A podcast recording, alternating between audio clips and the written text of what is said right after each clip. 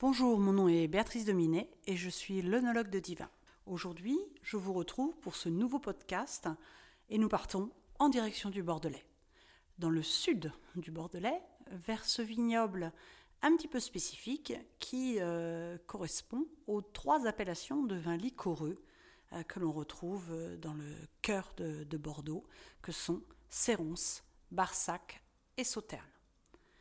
Ces trois vignobles sont situés à une quarantaine de kilomètres au sud-est de Bordeaux, sur la rive gauche de la Garonne.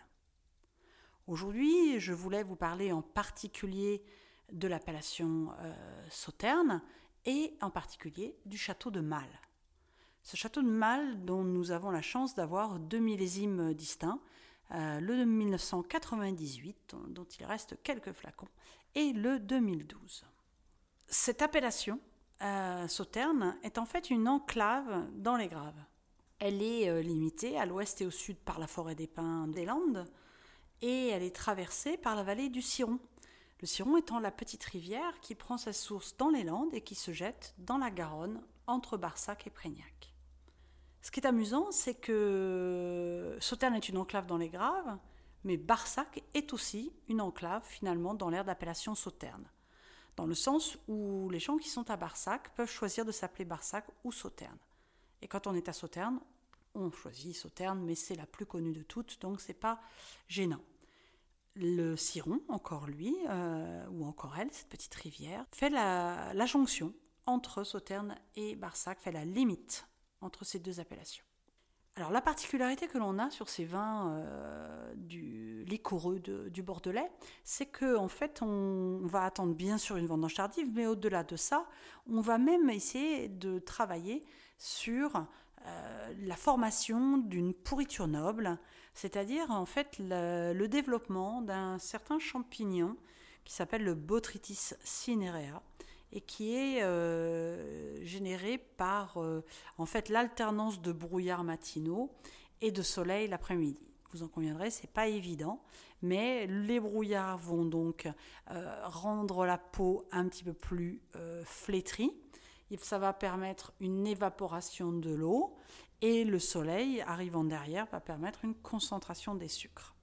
Donc c'est un processus attendu et classique à Sauterne on va parler de tri successive, c'est-à-dire qu'on va passer plusieurs fois dans le vignoble de manière à ramasser à chaque fois les baies sous un format ce qu'on appelle de rôti euh, et qui permettent d'avoir la parfaite maturité sur ces baies. Au château de Mal, on passe entre 3 et 5 fois pendant les vendanges pour ramasser à parfaite maturité. Au niveau de ce domaine, euh, et au niveau du sauternais euh, aussi en général, on est sur des, au niveau des sols, sur une terrasse sablo-graveleuse, euh, donc de la Garonne et du Ciron, donc encore une fois graveleuse comme grave, ces petits cailloux déposés régulièrement par les différentes rivières. Et du coup, au cours des temps, bah, l'érosion a fait que ça a dessiné euh, des croupes, ça veut dire des petites collines, et puis des vallons. Et on y trouve du coup trois niveaux de terrasses. Des terrasses assez hautes, argilo-graveleuses, à 70-80 mètres, et là on y retrouve euh, bah, le vin des rois, le roi des vins Ikem. Mais ensuite, sur les terrasses moyennes, entre 70 et 40 mètres, on va retrouver la majorité des grands crus, dont euh, Château de Mal.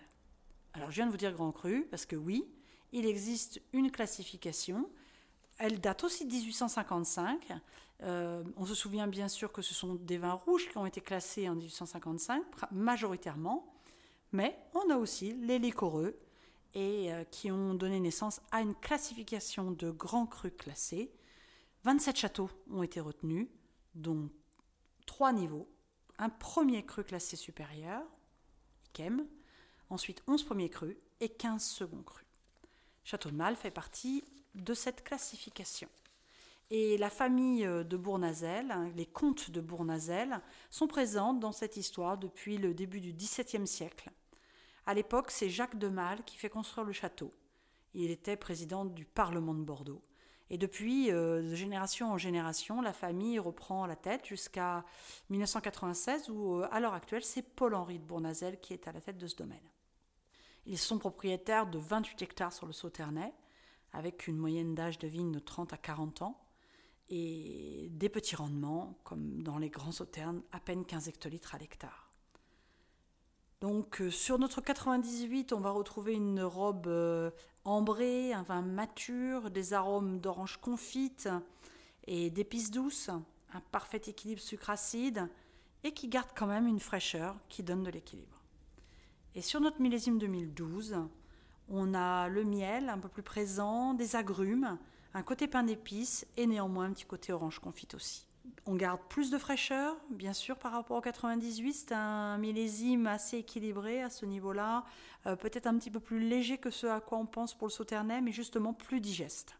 En association mes vins, le plus traditionnel reviendrait évidemment au foie gras, mais certaines personnes préfèrent euh, changer et je peux vous suggérer un poulet au curry, un canard à la pêche, du roquefort, très belle association, ou pour finir en toute légèreté, une petite salade d'agrumes et de fraises, accompagnée éventuellement de basilic ou de menthe. Je vous souhaite une belle découverte, une belle dégustation, et à très vite.